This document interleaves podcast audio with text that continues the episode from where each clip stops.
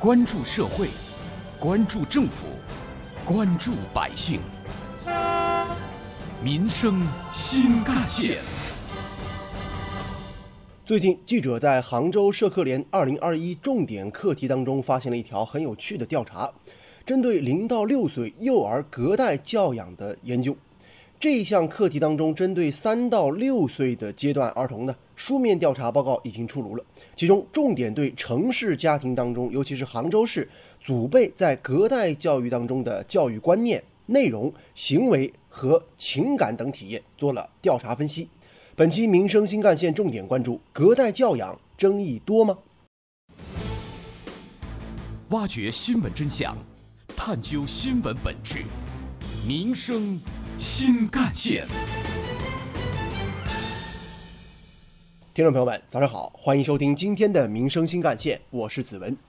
研究显示啊，如今在很多大城市当中，大多数的祖辈呢，能够理解学校教育和家庭教育的关系，以及也可以认识到幼儿发展的可能性和多元性。但是同时，隔代教养的复杂情感体验与家庭关系的协调，也让很多家庭是既辛苦又幸福。因此，应当从积极的角度去认知正在不断正向演化的隔代教养，不仅对家庭个体有益，而且对社会也有着更加深远的意义。八零后的二胎妈妈沈卓清呢，是一位社会心理学博士，也是浙江师范大学幼儿师范学院的老师。她从事家庭教育研究十余年。也是这一次杭州市社科联重点课题调查报告《三到六岁城市幼儿隔代教养现状问题及对策研究》以杭州市为例的负责人，在课题调查研究中，他就发现啊，在教育方式上，幼儿教育要强调活教育，也就是说啊，不仅仅从书本上进行教育，而是从生活当中进行教育，一些生活个例都体现在教育理论。随着二胎、三胎时代到来。越来越多家庭开始面临同一个局面，那就是隔代教养。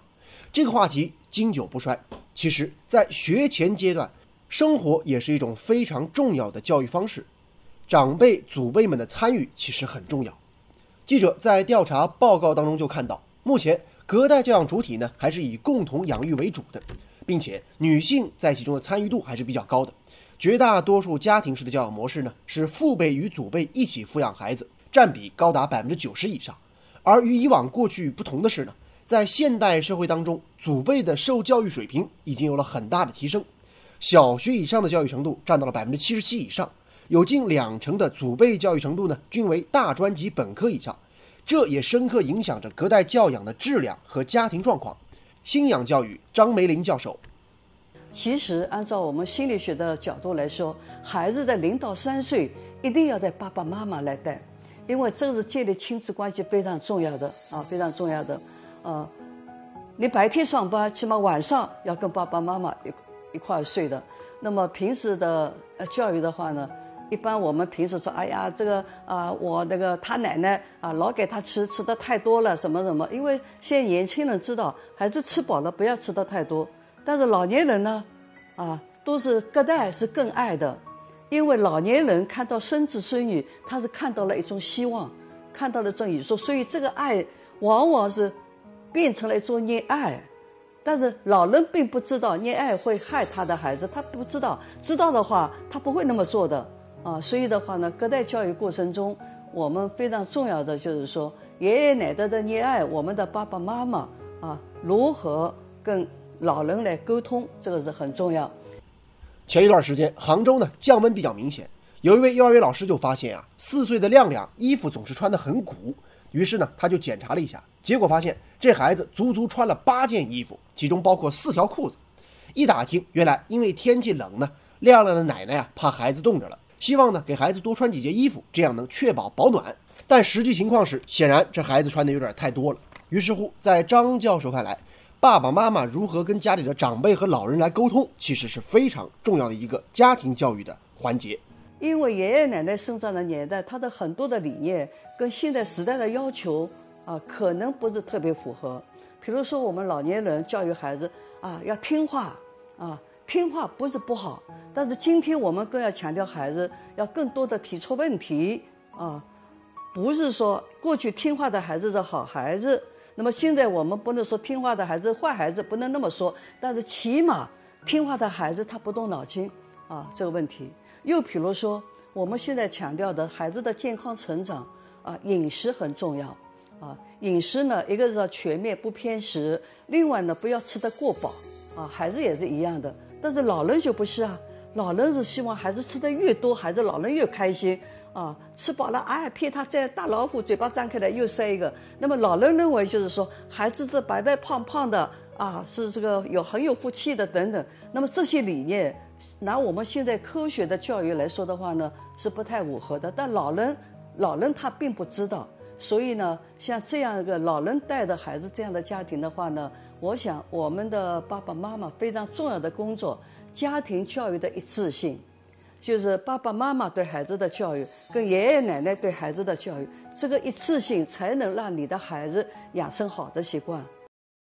还有这样一个例子，最近呢，杭州一位刚上班的小欢妈妈告诉记者，她家的孩子啊频频拉肚子，之前还有点恶心想吐。三岁之前呢，欢欢每次吃饭都得吃一口喂一口，有的时候一小时还吃不完一顿饭。欢欢的外婆生怕孩子会饿肚子，时不时的追着孩子喂各种零食。有的时候，甚至孩子不愿意吃饭了，还会硬塞几口东西才能安心。其实啊，孩子本来就有控制饮食和感知饥饿的能力，但是当这种感知被慢慢剥夺之后，孩子就会形成依赖，对饱饿没了概念。于是，张梅林教授认为啊，不仅是生活起居，在教育方面呢，不论是父母还是长辈带孩子，正向激励都很重要。还要告诉家长，你上了幼儿园了，上了小学了，尤其小学一二年级都可以这样，回家。跟爸爸妈妈说你学校里头最开心的一件事，说开心的一件事可以啊，啊，今天我读书读得特别好，老师表扬了，我很开心啊，或者今天我踢球啊，我们队赢了很开心，反正每天跟爸爸妈妈说一件快乐的事，老师呢当了家长的面说一些孩子的进步、孩子的优点，这样一种措施很重要的，让我们的孩子从小我们的眼睛中寻找正能量。从小有一个自信的、乐观的、开朗的心态，这是我应该说是一生有用的。我们心理学叫做有一种积极的心态嘛。您的孩子现在是谁在教育和养育呢？您又会怎么看待隔代教养的各种问题呢？带着问题，记者做了随机采访，听听大家怎么说。杭州市民王女士。我女儿现在才两岁啊，我现在是老妈在和我一起带孩子的，因为我老公上班经常要出差嘛。那这一点呢，其实我还挺感谢我老妈的。嗯，不过我和我妈也说好了，就是等以后孩子上学了，那怎么教孩子呢？那是我们夫妻说了算，那他就呃就不管孩子教育的问题。而杭州市民王先生告诉记者，自己暂时还没有孩子，不过对于将来孩子的养育和教育问题，他和妻子有了明确的规划。我和我老婆呢，今年计划要一个孩子，但是我们不打算让长辈去带这个孩子。呃，我们都是外地来这边杭州打工的，我们还是想自己带带孩子吧。一来呢，家里长辈的身体也不是很好，然后我们也不想增加，就是给他们一些额外的负担嘛。我们自己辛苦一点，其实也没有什么关系的。挖掘新闻真相，探究新闻本质，民生新干线。继续回来，最近杭州不少幼儿园的老师啊开始感慨，一到节假日呢，好多孩子的生活习惯就改变了，在家里想怎么样就怎么样，这样一来就打乱了孩子在幼儿园里建立起来的有规律的生活习惯，比如早睡早起、按时午睡。杭州有一位奶奶做法呢。被他孙女琪琪的幼儿园老师给表扬了。具体做法是：每周末早起、早餐、户外活动、午餐、午睡、午茶。琪琪奶奶依旧按照幼儿园的作息时间要求孩子，培养了孩子有规律的良好起居习惯。在家庭环境当中，家长要使孩子有一个常规意识。所谓常规呢，就是帮助孩子能够理解家长的期望，同时让孩子在这个环境当中有一种安全感。比如说，一天的生活顺序应该是怎么样的？这样才能养成孩子良好的生活习惯。同时，对于幼儿的发展来说呀，家庭教育的一致性非常重要。除此之外，孩子到了上学年龄之后，如果还是长期由老人或长辈教养的话，可能还会有新的问题。心理治疗师杨玲玲，那隔代抚养对孩子的心理有什么样的影响呢？大概我会从三个方面去说。第一个影响呢，就是说。隔代抚养会让孩子的性别角色不明显，这是什么意思呢？就是我们想一个人的发展的时候呢，他是一个从刚开始的性别角色不明显，再到一个性成熟以后性别角色明显。比如说在青春期或者在中年，男性和女性的差别会非常的明显；再到老人的时候，男性和女生的差别缩小，这样一个过程。那我们想，一个孩子他是像一个他的抚养者一个学习的一个经历，那么。在这个过程当中，这个孩子呢，向一个老人学习的时候，有可能学到一个模糊的性别角色。这样长大的孩子呢，就会出现男孩没有这样一个阳刚之气，女孩呢没有阴柔之美，看上去更偏向于一种中性的状态。这是第一个特点。如今，大多数城区的祖辈教养者呢，会培养孩子的自理能力，而不是包办代替；会倾听孩子，而不会不分青红皂白的批评孩子。会以适当的方式表扬孩子，而不是盲目的表扬。但是杨玲玲认为，隔代教养还是有一点不能忽视的潜在问题。那我们说的第二个特点呢，就是老人抚养孩子会让孩子出现这样一个安全感的缺乏。我们想，一个老年人他可能会面临着更多的问题，比如说自身的这样一个职业的这种价值感会下降，自己在社会上的地位下降。由于他的身体呢会逐渐的衰弱，所以他可能。觉得这个社会呢面临着很多的这样一个艰难，或者很多的这样一个就是恐惧、害怕的一个地方。那这样的抚养者呢，可能会将更多的这样一个焦虑、痛苦和恐惧传递给孩子。所以这样的孩子呢，长大以后呢，可能会更加缺乏安全感。那第三个问题呢，如果让老人去抚养这个孩子呢，会让一个孩子去缺乏一种活力，或者说对新事物的一个探索的一个精神。比如说，我现在这儿有一个非常新时的一个最最时髦的、最流行的一个新手机，我给一个三十岁的年轻人和给一个六十岁的一个老人，那哪一个人可能会对这样一个新手机产生更大的兴趣呢？这个答案是显而易见的，就是一个年轻人会对这样一个新手机更有兴趣。那我们的孩子呢，有一个向抚养者学习的这样一个特征。调查报告显示，杭州总体而言，祖辈普遍具有较高的民主型教养方式和水平。对于祖辈来说，照顾孙辈为祖辈带来的是复杂矛盾的情感体验。父辈更应当正确看待隔代教育，溺爱的情况正在减弱。有关于我们今天关注的话题呢，不少网友的留言和讨论也很多。网友电丹丹说呀：“父母是孩子的榜样，更加要加强自己的言传身教。”而网友独有五六七说呢。对老人带孩子，首先要表示感谢，但是还是建议啊，父母有时间自己带孩子。另外，网友三六七则说，小孩子是绝对不能被溺爱的，过多的爱和关注只会给孩子今后的生活造成更多的困扰。有关于我们今天关注的话题呢，接下来您将听到的是本台特约评论员、资深记者叶峰老师的点评。这个调查结果显示出，两代人对教育的理解是有差异的。现在中小学生的祖辈大多是六十岁上下的人，他们在经历了自己大半辈子的人生之后，对于人生的道路、人生的价值，有了更加切合实际的务实态度。他们明白了，只有高学历而缺乏生活能力的人是无法在未来的社会当中立足的。因此，他们更注重的是培养孩子的生活态度、生活能力以及生活习惯，而不是仅仅盯在孩子的学科分数上。这并不意味着他们不重视孩子的学科成绩。准确的说，他们是更加注重孩子在德、智、体、美、劳诸方面的全面发展。而现在中小学生的父母这一辈，大多是三十岁上下的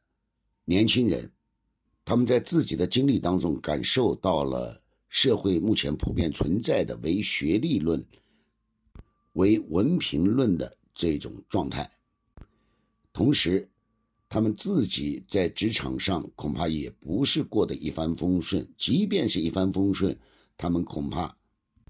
也有自己没有达到的目标，他们想通过孩子能够完成他们自己的梦想。从某种意义上讲，现在的教育焦虑大多也都是在那些中小学生的父母这一代，而不是在他们的祖辈那一代。当我们分析了这两代人不同的教育价值观和教育理念之后，我想哪一方是更加正确的，恐怕就有了一个清晰的认知和判断了。在我看来，孩子们到底应该成为一个什么样的人，恐怕是很多家长非常纠结的。其实，如果让这个孩子今后能够成长为不给社会添麻烦、能对自己负责任的一个普通劳动者，这就是一个很不错的目标了。就社会而言，我想我们这个社会的绝大多数，哪怕是所谓的这些精英，在更大范畴来看，也不过就是一个普通人而已。让孩子在平凡中去演绎他的精彩，让孩子在平凡中去创造他自己的伟大，这就是我们做父母的应该去给孩子们鼓励的方向。在本台特约评论员、资深记者叶峰老师看来，在幼龄尚未到学龄时，祖辈与父辈之间教育观念上的差异，主要在日常生活当中和衣食住行之上，那也是隔代教养当中最容易引发争议的问题。当家长的教育观念不太一致时，最好私下进行沟通和交流，找到孩子的问题的关键，共同协商找到合适的方式。家庭环境当中没有绝对的权威，也不要搞什么一言堂。家庭里的每一个人都有教养孩子的权利。同时，在叶峰老师看来，祖辈并没有天然教养孙辈的义务，即使拒绝承担教养孙辈的责任，也是合情合理、可以接受的。正如叶峰老师所说，祖辈应当正确看待隔代教育，不错过，但也不越过。祖辈拥有丰富的人生经验，这当然是自身的优势，但同时要认识到自身可能出现的旧观念、错观念，在家庭教育当中应当摆正位置。毕竟。父母才是孩子教育的主力军，而祖辈呢，应当做好助力军。好，感谢您收听今天的民生新干线，我是子文，下期节目我们再见。